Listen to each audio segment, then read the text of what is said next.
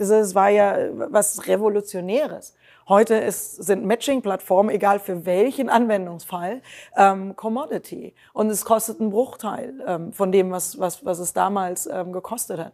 Also zu, auch zu verfolgen und zu sehen, wie sich ähm, Technologie demokratisiert, wie sich jetzt über die Zeit auch Innovationen demokratisieren, ähm, weil Markteintrittsbarrieren geringer werden, man unglaublich, also deutlich weniger Skills braucht, um äh, ein, ein digitales Produkt ähm, überhaupt zu entwickeln und in den Markt zu bringen, als man es früher ähm, brauchte. Ähm, das finde ich extrem spannend, hochspannend und auch wirklich ähm, ähm, auch zu verstehen, dass äh, Innovation jetzt mittlerweile auch nur noch in so Ökosystemen funktioniert und funktionieren kann. Also ich hatte, als ich meine Rolle jetzt bei SAP damals angetreten habe, für mich so ein Mission Statement ähm, formulieren, it's driving innovation in the new world of ecosystems, weil wir haben eben diese Konvergenz der, der Industrien, die Konvergenz der Systeme.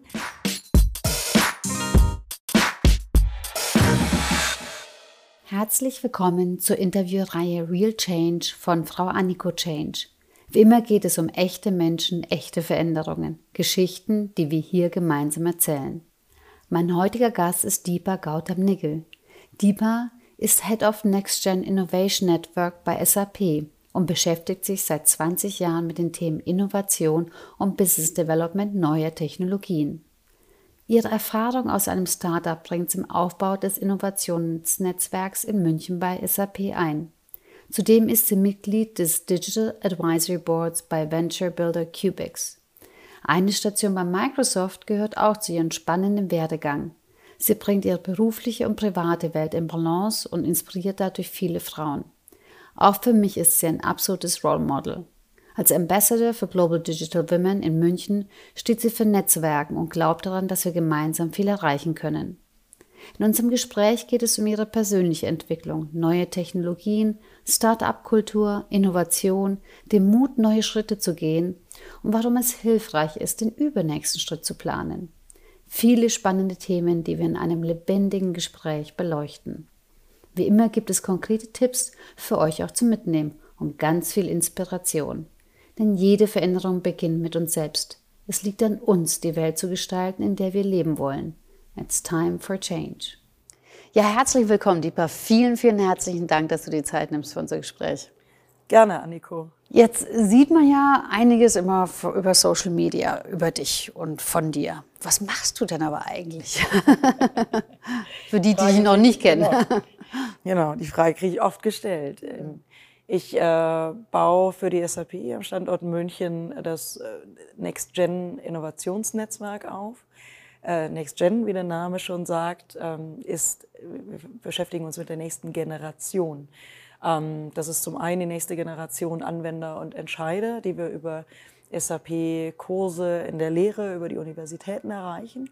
Es ist aber auch die nächste Generation Unternehmer, mhm. die auch aus den assoziierten Entrepreneurship Centers der Universitäten natürlich ähm, erwachsen und die natürlich auch mit ihren nächste Generation Businessmodellen ähm, unsere Märkte verändern sollen und idealerweise das natürlich auch mit SAP-Technologie machen. Und äh, was natürlich auch damit immer so mitschwingt, ist das Thema Innovation, Innovationsmanagement in einem äh, Zeitalter, wo sich Industrien, wo die konvergieren, wo einfach unterschiedlichste Themen aufeinandertreffen und Innovation, wie wir es herkömmlicherweise kennen, ich sage mal in einem Silo nach klassischen R&D ähm, getrieben werden, ja heute nicht mehr zeitgemäß sind. Also es wird sehr viel stärker über Unternehmensgrenzen, über Abteilungsgrenzen hinweg geguckt. Wir müssen schauen, wie wir einfach Innovationen neu denken und heutzutage neu leben. Und damit beschäftige ich mich dann in dem Kontext auch. Das bringt auch mit sich auch das ganze Thema, wie verändere ich auch Innovationskultur? Weil ich glaube, da haben wir unglaubliche Herausforderungen, denen, denen wir irgendwie begegnen müssen und meistens auch gar nicht so genau wissen, wie, ehrlicherweise. Das finde ich das super spannend, aber trotzdem, wie, wie bist du zu dem ganzen Thema gekommen? Ich meine, das ist ja jetzt nicht etwas, was man studiert hat, oder? Ja, indirekt. indirekt. Also de facto mache ich seit 20 Jahren nichts anderes als Business Development für neue Themen. Ähm, immer im Kontext mit ähm, in der Softwareindustrie oder in, im Kontext mit Software. Ähm, Studiert habe ich mal ähm, vor langer Zeit im Bauingenieurwesen, dann BWL mit Fokus Technologie und Innovationsmanagement. Also insofern, ja, man kann das studieren, man konnte das schon vor über 25 Jahren studieren. Ähm, und habe dann ähm, die äh, Möglichkeit genutzt, ähm, zum Ende meines Studiums auch ähm, in ein Startup ähm, als Employee Number One einzusteigen und im Prinzip ein Startup äh, von der Pike auf neu aufzubauen. Also wirklich ein Unternehmen sechs Monate nach Gründung ähm, mit beim Aufbau zu begleiten. Und wir haben vor 20 Jahren ähm, versucht, ähm, eine der komplexesten Entscheidungsprozesse, die wir in der Industrie damals ähm, vorgefunden haben, nämlich die Auswahl einer integrierten ERP-Software entlang der kompletten Porter-Wertschöpfungskette, ähm, mittels einer Cloud-Plattform zu digitalisieren. Jetzt reden wir über das Jahr 2000, 2001. Weder das Wort Digitalisierung noch das Wort Cloud-Plattform war überhaupt Bestandteil unseres Wortschatzes. Also insofern ähm, gibt es da durchaus eine etwas längere Historie zu dem Thema. Finde ich sehr schön, weil ich habe 2000, 2001 mal eine Diplomarbeit geschrieben bei Siemens damals zu dem Thema E-Commerce, E-Business, E-Transformation, mhm. weil es das Thema digitale Transformation als Wording ja damals noch gar nicht gab, aber Siemens sich auch da schon sehr, sehr früh damit auseinandergesetzt hat. Da haben wir eine Gemeinsamkeit, ja. Ich habe auch ähm, eine Markterhebung zum Thema E-Commerce-Systeme auch im Jahr 2000, 2001, ne, das war eher 2001, ähm, geschrieben, auch im Rahmen meiner Tätigkeit bei dem Startup. Also insofern. Ja, spannend. Aber das war genau, ja. aber damals war das noch was sehr, sehr Ungewöhnliches. Ja. Wie hast du dich denn auf diesen Schritt, auch damals gab es ja noch keine Startups, sondern es hieß ein junges Unternehmen. Also ja, das hieß schon Startup damals. Also damals äh, gab es das auch schon. Auch wir waren auch äh, Venture Capital ähm, finanziert, also auch die, äh, auch sehr spannend. Auch die Venture Capital Industrie als solche war ja noch relativ jung, beziehungsweise gerade ähm, Ende, Ende 2000, Anfang 2001 ja am Sterben begriffen durch das Platzen der Blase. Ähm, also insofern, ähm, ja, wie nähert man sich dem? Ich glaube, das ist äh, einfach, ähm, ich glaube, ich hatte noch nie Angst vor Unbekanntem. Und ähm, wir hatten halt einfach da die Chance, etwas komplett Neues aufzubauen. Und dann geht man einfach mit voller Karacho, mit voller Karacho rein in das neue Thema und schaut mal, was bei rauskommt. Ja, das hat mir gerade im Vorgespräch so dieses Thema, so diese Neugier und ich gehe mal rein und probiere es mal aus. Es gibt ja Menschen, die tun das mit so viel Leidenschaft wie du auch. Und ich bin auch immer so, ja, ja, ausprobieren und raus. Und genauso gibt es eben halt Menschen, die eher ein bisschen zögerlicher sind, mhm. die eher auf dem sicheren Pfad unterwegs sind.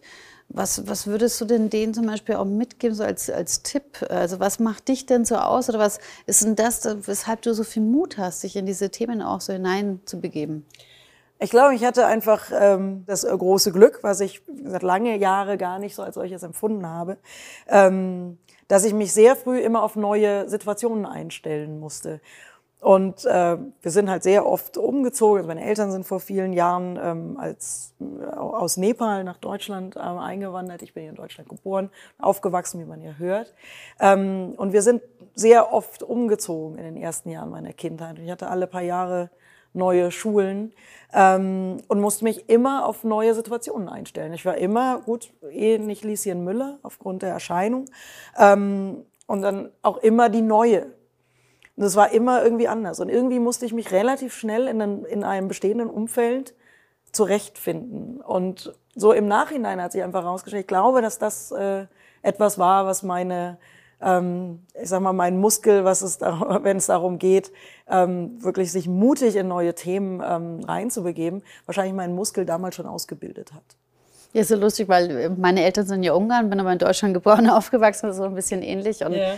ähm, jetzt vom optischen her habe ich mich immer irgendwie normal Bist du eingereiht. näher an Lieschen Müller als ich. Aber, ähm, aber wenn es dann immer hieß, ach, Anniko, ja, wo kommst denn du her? Weil der Name, mhm. und ich hieß dann Schön. auch noch Zernatitz, ja, so deutsch bist du aber nicht. also von daher war es dann auch immer so sehr schnell dann die Erfahrung, irgendwie, irgendwas ist anders. Yeah. Äh, aber wenn es dann so anders ist, dann kann ich es ja gleich nutzen. Ja, wobei, das habe ich auch so, habe ich auch so gesehen. Allerdings hat es auch bei mir ein paar Jahre gedauert, bis ich das mal ähm, auch wirklich für mich als Stärke erkannt habe. Also ich glaube, man, gerade wir Frauen neigen ja auch dazu, dann uns eher als nicht perfekt genug und gut genug und komplett genug zu fühlen.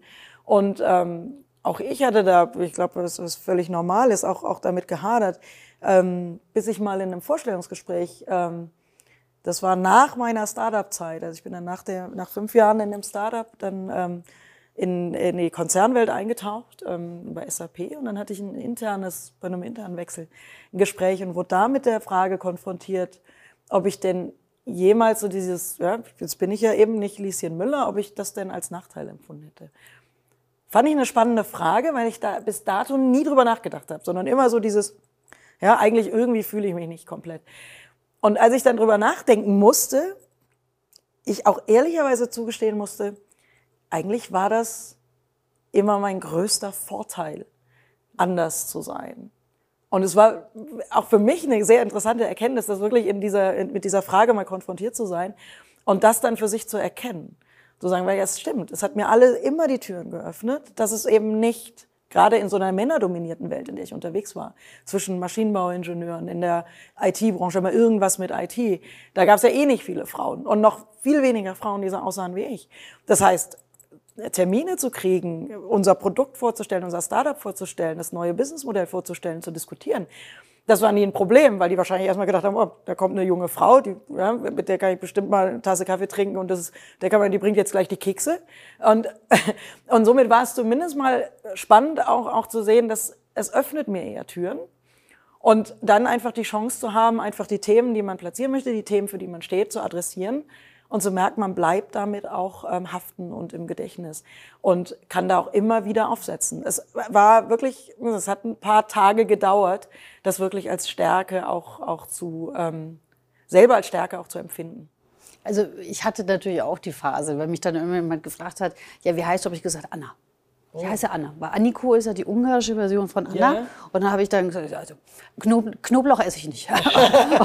und ich heiße Anna. Also da wollte ich auch so ganz normal und Durchschnitt sein, bis ich dann halt auch gemerkt habe, na, irgendwie ist es dann schon irgendwie, ach ja, die Anniko, ja, die Anniko, ja, die Anniko. Bis ich dann auch gemerkt habe über den Namen, ja. dass es irgendwie was anders hat. Aber wo ich noch mal gerne jetzt einhaken würde, du hast es gerade erwähnt, du warst fünf Jahre beim Start-up und bist dann in die Konzernwelt. Ja. Ah. Das klingt aber auch noch was genau, ganz Spannendes. Ja, weil normalerweise machen sie meistens ja umgekehrt. Ne? Die sind lange im Konzern und sagen, jetzt will ich aber mal was, will ich auch mal was entscheiden und gehen dann in ein Startup.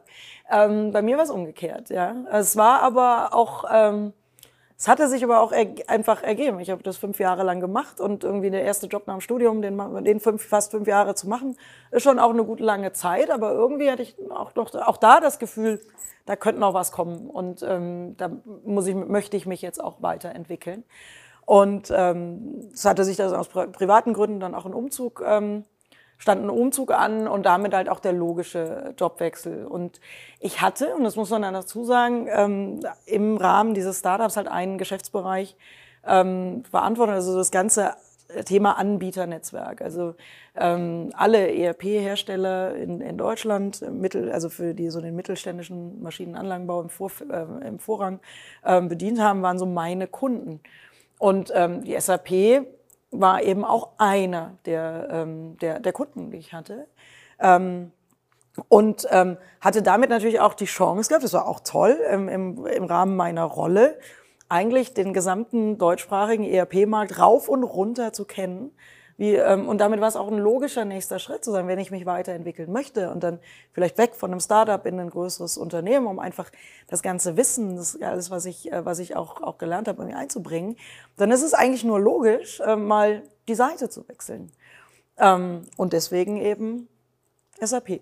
Und da bist du dann auch hängen geblieben im positiven Sinne. Also du hast ja gerade gesagt, du hattest ja auch innerhalb von SAP auch Wechsel. Genau, aber ich hatte auch mal, ich bin, habe auch die SAP zwischendurch auch schon mal verlassen und war mal vier Jahre weg, war bei der Firma Microsoft, bin aber dann wieder zurück zur SAP. Ähm, also insofern auch da ähm, habe ich da schon auch meine Wechsel und meine Wege gemacht. Ähm, was mir aber immer, immer wieder auch geholfen hat, mutig auch diese Wechsel anzugehen und eben auch, auch neue Themen auszuprobieren die sich aber immer um das Thema Business Development, ähm, neuer Technologien, Go-to-Market, neue Technologien, Sales von neuen Technologien immer darum gerankt hat, aber das immer in verschiedenen Kontexten ausprobieren zu können. Was war denn für dich so das Ausschlaggebendste, wenn du gesagt hast, Mensch, jetzt wird's aber, jetzt brauchst du da so diesen Mut reinzuspringen. Was hat dir denn dann geholfen? Ähm, in so eine neue Situation reinzuspringen. Ja, ja, ja. Oh, ich weiß gar nicht, ob man das. Ich glaube, das ist einfach ähm, mein Naturell. Also habe ich da jetzt irgendwas gehabt, was mir geholfen hat. Ich glaube, das Vertrauen irgendwann mal das Selbst, ja, das, das, das Vertrauen, dass man, dass schon alles irgendwie gut wird und dass man die Dinge schon irgendwie hinbekommt. Das ist halt schön, wenn man im kalten Wasser schwimmen lernt, wie in einem Startup, wo wir allesamt gemeinsam, also Vorstände wie, äh, ähm, ja, wie, wie, wie die normal, also wie, wie alle anderen Mitarbeiter, einfach wir alle gleichermaßen im kalten Wasser schwimmen gelernt haben, zusammen. Und ähm, und wir auch gesehen haben, auch, auch da das Vertrauen zu bekommen, wenn man die richtigen Dinge tut und eine gewisse Beharrlichkeit an den, an den Tag legt und auch davon über, von dem überzeugt ist, was man macht, dass man sich auch sehr viel vom Erfolg erarbeiten kann. Also es ist oft, dass dann auch eine logische Folge ist von den richtigen Dingen, die man getan hat, weil man auch nicht immer von Anfang an das richtig macht. Aber ich glaube, so dieses Vertrauen, wenn man mal irgendwie from scratch ein Unternehmen mit aufgebaut hat, was irgendwie dann auch äh, immer noch übrigens ähm, am Markt existiert, ähm, dann glaube ich, hat man zumindest schon mal so eine Grundlage, die man sagt, na ja, also äh, es hat sich öfter schon ausgezahlt, irgendwie mal mutig voranzugehen und ich weiß zwar nicht, was da hinten kommt, aber irgendwas wird da schon mal rauskommen. Und das finde ich ein schönes Bild, weil das benutze ich auch öfter, dass man dann einen Schritt nach dem anderen geht und eigentlich erst, wenn man zurückblickt, dann sieht, okay, das in sich passt alles zusammen, aber in dem Moment, wenn man nach vorne geht, dann noch so gar nicht recht weiß, ob das jetzt links, rechts war oder eigentlich sogar relativ geradlinige Entwicklung ist. Weil viele sagen, oh, tolle Karriereentwicklung. Aber man hat sie gar nicht so geplant, sondern Nö, es ist ja so ein Schritt nach dem anderen zu gehen. Genau, man plant sie auch vielleicht nicht so und ich glaube auch, man, ähm, man verfolgt sie vielleicht auch nicht so stringent. Ich meine, es ist immer leicht, immer rückblickend ähm, zu schauen, wie sich das alles fügt. Aber auch ich hatte keinen keinen Plan in dem Sinne. Witzigerweise sieht es sehr stringent aus. Ich habe nur irgendwann mal, weil ich es eben gelernt habe, so im Nebel zu navigieren, äh, mir schon immer so ein bisschen angewöhnt, irgendwie so eine für mich eine Vision zu haben, wo ich hin möchte, wie ich mich weiterentwickeln möchte. Oder was so für mich so, das ist was, was interessiert mich. Ähm, was setzt sich logisch fort und weniger den nächsten Schritt zu planen, sondern mehr den übernächsten.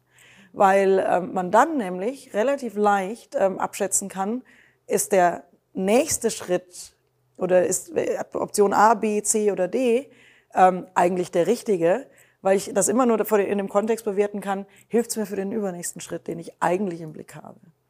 Und das ist irgendwie, glaube ich, das, was man vielleicht dann eher noch, noch mitbringt. Um Fand ich schön, weil im Vorgespräch hast du auch gesagt, so das Thema äh, Navigation, also so für sich auch so einen Kompass zu haben. Was ist denn das, wo du sagst, das ist das, was dich auch vorantreibt oder deine persönliche Vision? Ja gut, ich meine, äh, grundsätzlich, ich sag mal, ich bin getrieben von, von einer gewissen Neugier und eben wahrscheinlich auch, das kann man jetzt positiv oder negativ sehen, wahrscheinlich auch diesem typisch weiblichen Gefühl, sich irgendwie, sich nie irgendwie komplett zu fühlen oder gut genug zu fühlen, sondern zu sagen, da gibt's noch eine Lücke, die muss ich irgendwie schließen und da würde ich gern noch was, was machen. Ich glaube, das hat mich schon auch ein bisschen angetrieben. Auf der anderen Seite muss man auch sagen, ich bin Mutter, ähm, seit zehn Jahren jetzt stolze Mutter einer Tochter, Mädchenmutter, also wirklich ähm, auch äh, versuche auch da an der Stelle genauso ein gutes Vorbild zu sein, wie meine Mutter es für mich war.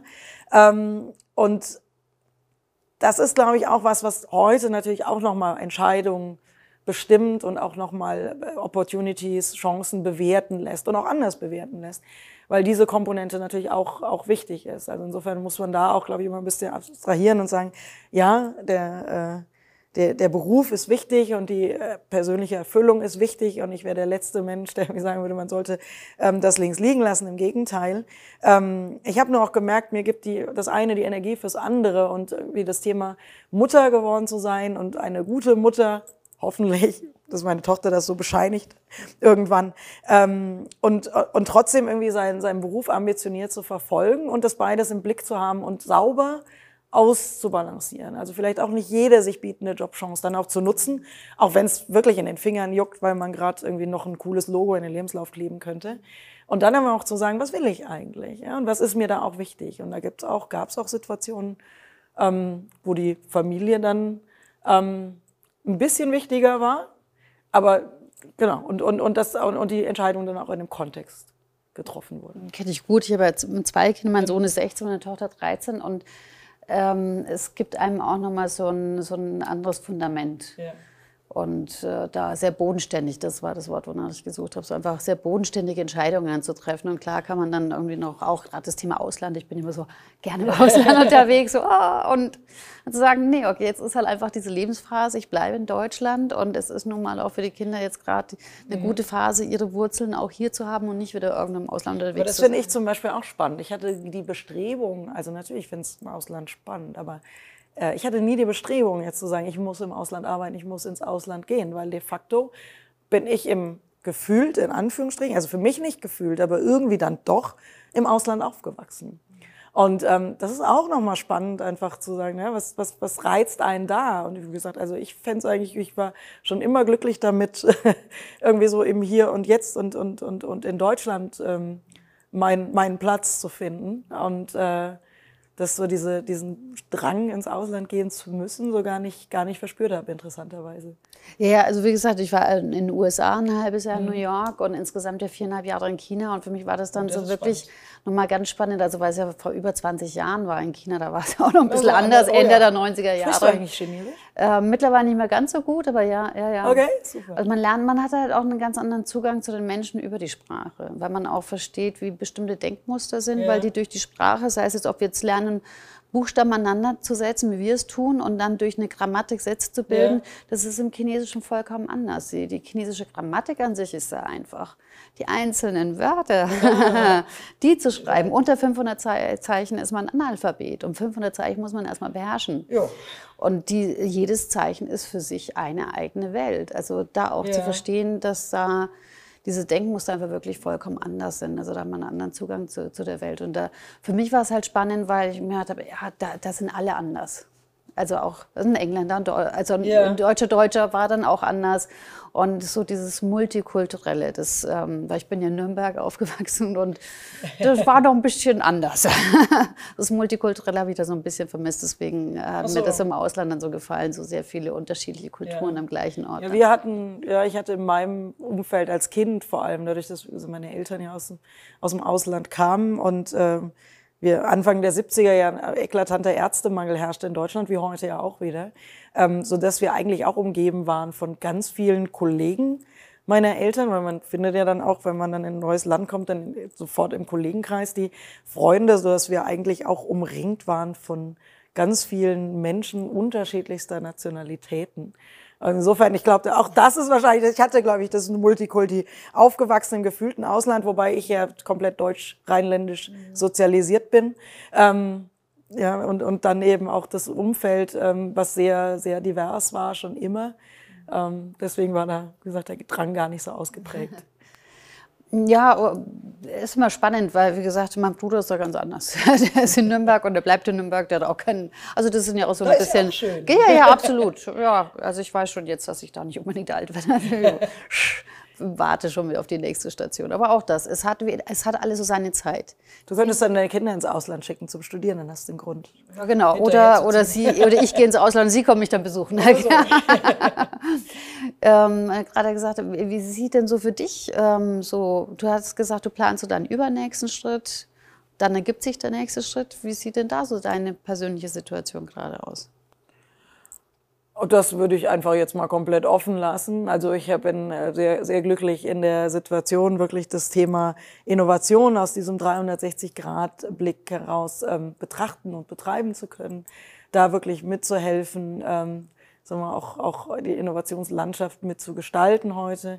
Parallel dazu ja, auch bei, bei SAP ein Female Founders Mentoring Programm ins Leben gerufen letztes Jahr, was ich hier in München ähm, gemacht habe und auch erfolgreich diverse äh, weibliche Gründerteams, nicht rein weibliche, auch gemischte Teams, aber auch systematisch gecoacht habe mit auch erfahrenen Business Angels, mit äh, Venture Capitalists, mit wirklich tollen, tollen Mentoren, die dort ähm, über ein halbes Jahr lang immer einen Schwung an, an, an Gründerinnen zu den verschiedensten Themen des Company-Aufbaus irgendwie begleitet haben und die wir immer noch begleiten ähm, in vielen Fällen.